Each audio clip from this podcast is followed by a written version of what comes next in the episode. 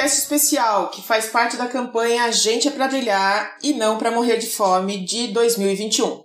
São quatro blocos programados para serem apresentados, um em cada sexta-feira do mês de outubro, como episódios individuais. Em todos eles, falaremos sobre cultivar. Na apresentação, Cláudia Violi e a idealização é de André Luzi. No primeiro episódio, Vamos falar sobre cultivar a solidariedade, assistência alimentar e o direito humano à alimentação. No segundo, o tema é cultivar a agroecologia, falando de práticas de plantio, compostagem e economias transformadoras. Na terceira edição da série, vamos cultivar a cultura política, com escolas de ação direta e ativismo alimentar. E no quarto e último episódio, o cultivar se transforma em nutrir. Nutrir a organização popular assembleias populares, dos coletivos, movimentos e fóruns. Fique com a gente!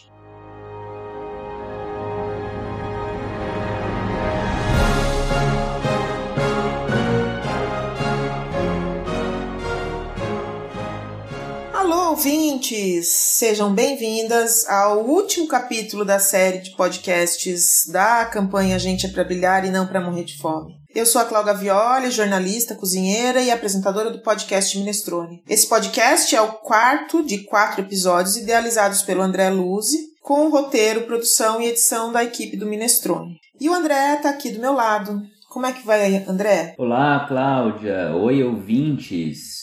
Tudo bem comigo e com vocês? Eu sou André Luzi, sou pesquisador e ativista alimentar em diferentes movimentos e coletivos, como o Banquetaço. Nesse quarto episódio da série, o nosso tema é Nutrir a Organização Popular. A realização de assembleias populares dos coletivos, movimentos e fóruns que atuam na área da alimentação, agricultura e nutrição. Passou rápido, né, André? Acho que a gente tem que fazer mais podcasts para gritar para o mundo que gente é para brilhar e não para morrer de fome. Você já nos explicou tanta coisa, mas como é que se faz para nutrir a organização popular? Ah, Cláudia, essa é, é a riqueza da nossa pluralidade, nossa diversidade humana e no Brasil ela tem uma carga fantástica de formas de ser e estar no mundo. Porque nós já nos organizamos, Muitas vezes a gente tem uma necessidade mais imediata e a gente cria respostas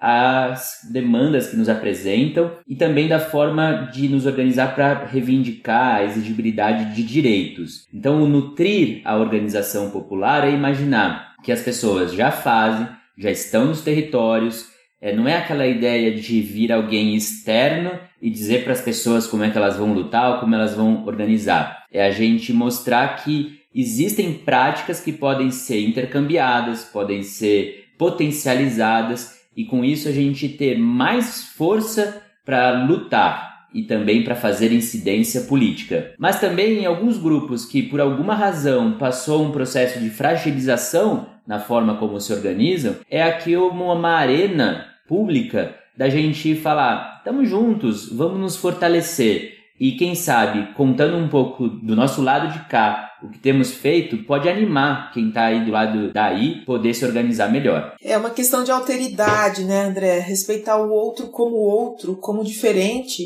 e sabendo que ele também traz uma cultura, né? Ele tem uma cultura e que não é uma questão de colonizar ninguém, né? Acho que a gente sempre lembra desses conceitos que talvez no, na época da escola tenham passado um pouco ao largo pra gente, né? Mas o nosso irmão quilombola, ele não tá para ser colonizado. O nosso irmão indígena não tá para ser colonizado, muito pelo contrário, né? A gente tem muito mais a aprender e a compor, né, quando a gente se une para conseguir fazer essa nutrição do popular, né? Mas de que jeito que tudo isso ocorre, André? É, esse nutrir é potencializar as práticas que ocorrem ou já ocorreram. Então nós vamos disponibilizar espaços na programação da campanha Gente é para Brilhar ou ao longo do mês de outubro favorecer esses encontros, porque como é o mês do Dia Mundial da Alimentação, acontecem muitas ações em todo o Brasil E isso tem uma riqueza que muitas vezes as pessoas estão fazendo em determinado território e não sabem, por diferentes razões, que muito próximo ou muito distante tem experiências que se relacionam, que podem ser articuladas, que podem ser coordenadas para estimular outras pessoas a se engajarem ou para ganhar força na incidência política. E dasquelas que são para mudar a sociedade, não necessariamente nesse primeiro momento as políticas públicas, a gente poder dar aquela viralizada num vídeo que foi produzido, num chamamento para uma ação de cultivo nas nossas cidades ou para fortalecer a comercialização de produtos da agricultura familiar, enfim, é mostrar que nós temos muitas práticas, que elas estão em diferentes gramáticas, né, que a gente usa essa expressão para dizer, nós temos formas distintas de nos organizar. E elas são muito ricas por serem assim e podemos, no momento que nós estamos num determinado coletivo, aprender com essas lógicas. E aí a gente vai um pouco passeando por cada fórum, cada coletivo, cada comunidade. Acho que assumir esse sentido de comunidade política nos ajuda a perceber que não tem uma regra clara, não tem um jeito de fazer movimento, ativismo alimentar. Nós temos que estar mais dispostos a ser transformados também porque à medida que nós chegamos num grupo que ele foi criando formas de se relacionar, nós podemos aprender com eles e nessa relação de intercâmbios também produzir outros efeitos. Enfim, é mostrar que a resposta está em nós e nós temos as condições de transformar a ordem das coisas que estão nesse momento produzindo opressão, estão produzindo exclusão e o mais grave, fome num país tão abundante como o Brasil. A campanha Gente é para Brilhar e Não para Morrer de Fome, nessa segunda edição, com esse nome, já tem um histórico do ano passado, com muitos grupos de todo o Brasil, todos tratando de um mesmo movimento. Mas como é que se mantém essa chama acesa, né? Como é que se mantém essa vontade de lutar? Como se organiza tudo isso? É uma questão orgânica ou assim, ela simplesmente rola? Por um lado, é a gente aproveitar essa indignação, é esse desejo de dar respostas imediatas. Na medida em que nós nos unimos para essa resposta, nós vamos perceber, poxa, não é só para agora, para o tempo presente, para esse imediato.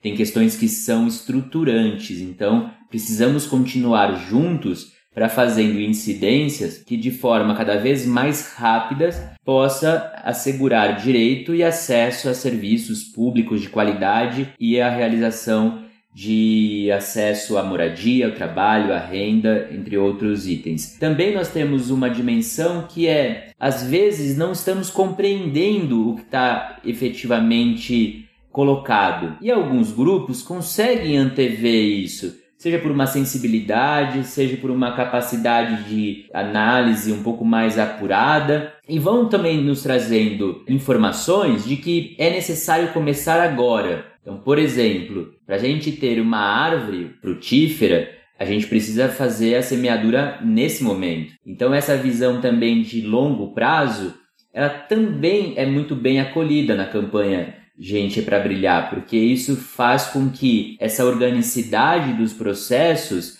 não terminem no final de outubro e dê essa condição de estarmos juntos ao longo do ano todo. E também um elemento que é muito rico é mostrar que hoje nós temos várias ferramentas que permitem conectar todos esses ativistas, organizações no Brasil inteiro e no mundo por meio das tecnologias da informação pelas redes é, de computadores e de dispositivos móveis, e isso faz com que a nossa organização ganhe muito mais celeridade e capacidade de atingir um maior número de pessoas. Ou seja, por um lado está no tempo das coisas, com a própria natureza, mas também a gente se apropriando de uma forma saudável das tecnologias para produzir os efeitos que nós queremos nas mudanças. E a gente já tem os próximos passos, assim, pelo menos os primeiros? Sim, olha, nós estamos vendo na campanha que também é necessário a gente se organizar e planejar melhor as nossas tarefas. Tem um componente que não pode ser nunca desprezado na ação social, que é essa memória das nossas práticas, porque isso ajuda a gente ter sempre aquele recurso, aquele repertório que vai nos dando uma propulsão, né? Quando a gente pensa, estamos cansados, aquele revés nos traz desânimo, a gente olha para essa memória institucional e fala: poxa, olha quanta coisa nós fizemos, olha a capacidade que está em nós. E a gente não recua, e isso vira uma mola que nos propulsiona a continuar lutando e organizando e trazendo mais pessoas para esse campo da defesa de direitos, notadamente o direito à alimentação, à água e ao bem viver. Ai, André, é gostoso ouvir você falar, viu? Você tem uma capacidade de entender tudo isso e de nos explicar, nos deixar uma certa clareza e também de nos sensibilizar. Muito bom. Nessa última etapa desse 4 em 1, desse podcast, da campanha Gente para Brilhar e Não para Morrer de Fome, a gente tratou dos diversos cultivos. O primeiro foi cultivar solidariedade. A gente falou sobre assistência alimentar, o direito humano à alimentação. Depois a gente trouxe a agroecologia para a conversa e as práticas, as economias transformadoras. Na vez passada, nós falamos de cultura política, da educação como instrumento libertador, né, de ter essa educação desde o início, do ativismo alimentar. Quando a gente se educa, ninguém mais nos dita as regras do que, que a gente simplesmente engole, aceita e sem compreender. E agora falamos de nutrir os movimentos, né? Popularizar a experiência, de se envolver com a alimentação para todos. Agora e sempre a gente tem que ir para ação. Tem que se envolver, se inteirar, fazer acontecer. A alimentação é um direito de todos. Para alguns, sagrado, para outros, família, para outros ainda é negócios, mas para todos é uma necessidade de sobrevivência. Então, que os nossos esforços sempre desafiem as impossibilidades, porque gente é para brilhar e não para morrer de fome.